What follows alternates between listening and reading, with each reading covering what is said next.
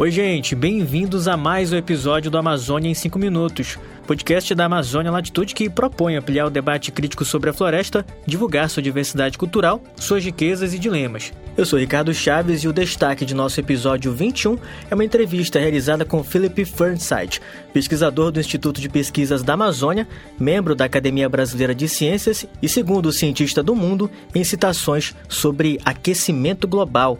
O pesquisador comenta sobre as emissões de carbono na Amazônia, o custo do desmatamento na região e as consequências da pavimentação da BR-319.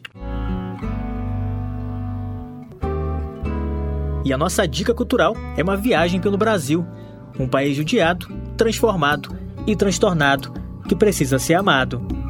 Nas águas do rio Amazonas, o meu coração se banhou.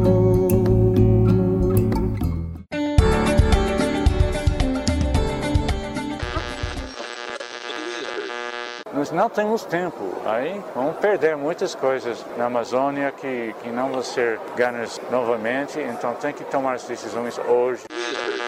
O Brasil é um dos países mais vulneráveis ao aquecimento global. A economia na Amazônia é quase tudo baseado na destruição da floresta. Adiar nunca, senão essa é uma fórmula para acabar com o meio ambiente em todos os sentidos. Bem, o biólogo Philip Fernside é considerado um amigo da floresta. De origem estadunidense, há quatro décadas ele acumula experiência de campo na Amazônia. Por conta de trabalhos contra projetos danosos ao meio ambiente, como a hidrelétrica de Balbina na década de 1980, costuma ser atacado por defensores do progresso a todo custo, às vezes de forma xenofóbica. Vencedor do Prêmio Nobel da Paz, o pesquisador foi alvo de ataques xenófobos. Foi durante a audiência pública sobre o licenciamento ambiental para a pavimentação da BR-319. A BR-319 e as estradas vicinais associadas ameaçam bloco de floresta que é justamente a área mais crítica para manutenção do fornecimento de vapor d'água para São Paulo. Na sequência, o líder do movimento conservador Amazonas pediu a palavra e atacou o pesquisador.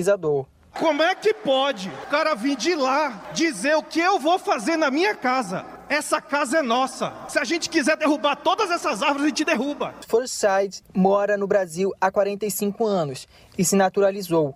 É um dos representantes brasileiros entre os cientistas do painel de clima da ONU que dividiram o Prêmio Nobel da Paz com o ex-vice-presidente americano Al Gore em 2007, em reconhecimento pelos alertas do aquecimento global. Bem, Philip Fernside defende há mais de duas décadas a ideia de que a Amazônia deve se tornar uma vendedora de serviços para o planeta, de serviços ambientais. É uma visão em que a floresta é mais valiosa para os povos da região norte em pé do que queimada ou desmatada. O pesquisador do INPA estima o custo do desmatamento da Amazônia para o Brasil. Estamos numa situação muito delicada, porque a, a variabilidade está aumentando e tanto na Amazônia quanto no no Sudeste, uhum. você já tem essas secas, como em 2014, não, São Paulo quase ficou sem água para beber. Né? Uhum. E agora tem a seca desse ano. Então, essa é uma variabilidade que não, pelo menos o grosso, não é devido ao desmatamento na Amazônia. Sim. Em questão de temperatura nos oceanos, ligado ao aquecimento global. Uhum. Mas é uma, uma variação que já temos se soma em cima disso a perda de água dos chamados rios voadores, é catastrófico. Bem, para o biólogo, a floresta preservada, além de deixar de emitir poluentes decorrentes da queimada de suas árvores, retira da atmosfera grandes quantidades de carbono. Emite uma quantidade razoável todo ano, com com esse desmatamento. Uhum. Embora, é claro, mundialmente combustível fóssil que domina. O problema é tão grande que você tem que conseguir limitar todas as emissões. Não uhum. isso porque que um é menor que o outro que é menos importante.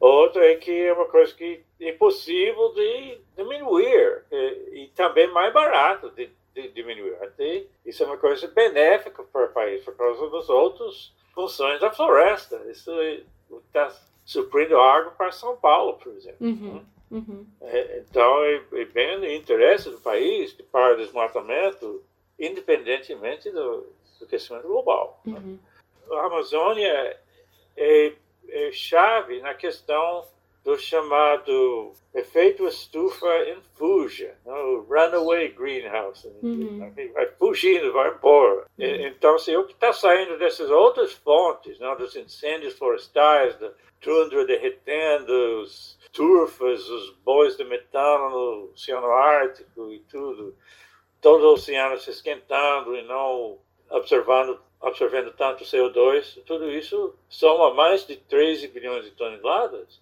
Então, uh, se o aquecimento global escapa do controle, vai esquentando mais, emitindo mais, e vai embora, não tem como controlar. Sim. Então, a Amazônia está assim, chave para isso, porque tem aqui enorme estoque de carbono, tanto nas árvores no solo, que pode ser emitido uh, em curto espaço de anos. Né? Incêndios florestais, etc., hum. a floresta realmente se transformando em outra vegetação. Então, esse Uh, seria um ponto-chave.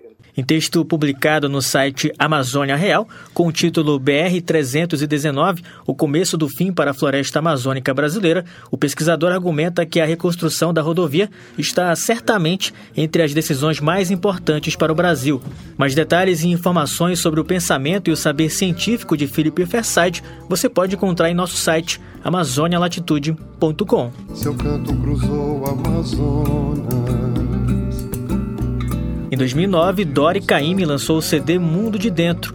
Com uma surpresa, a canção Amazon River, de 1988, recebeu letra de Paulo César Pinheiro, tornando-se Rio Amazonas, uma celebração ao Amazonas e também ao Brasil.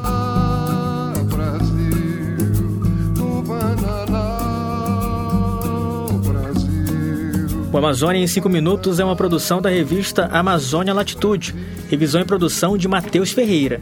A entrevista com o Philip Fernside foi realizada por Amanda Peche. Apresentação: Ricardo Chaves. Esse episódio usou áudios da TV Cultura. Siga a Amazônia Latitude nas redes e divulgue o nosso trabalho. Ajude a fazer a ponte entre academia e sociedade. E é isso. Até a próxima!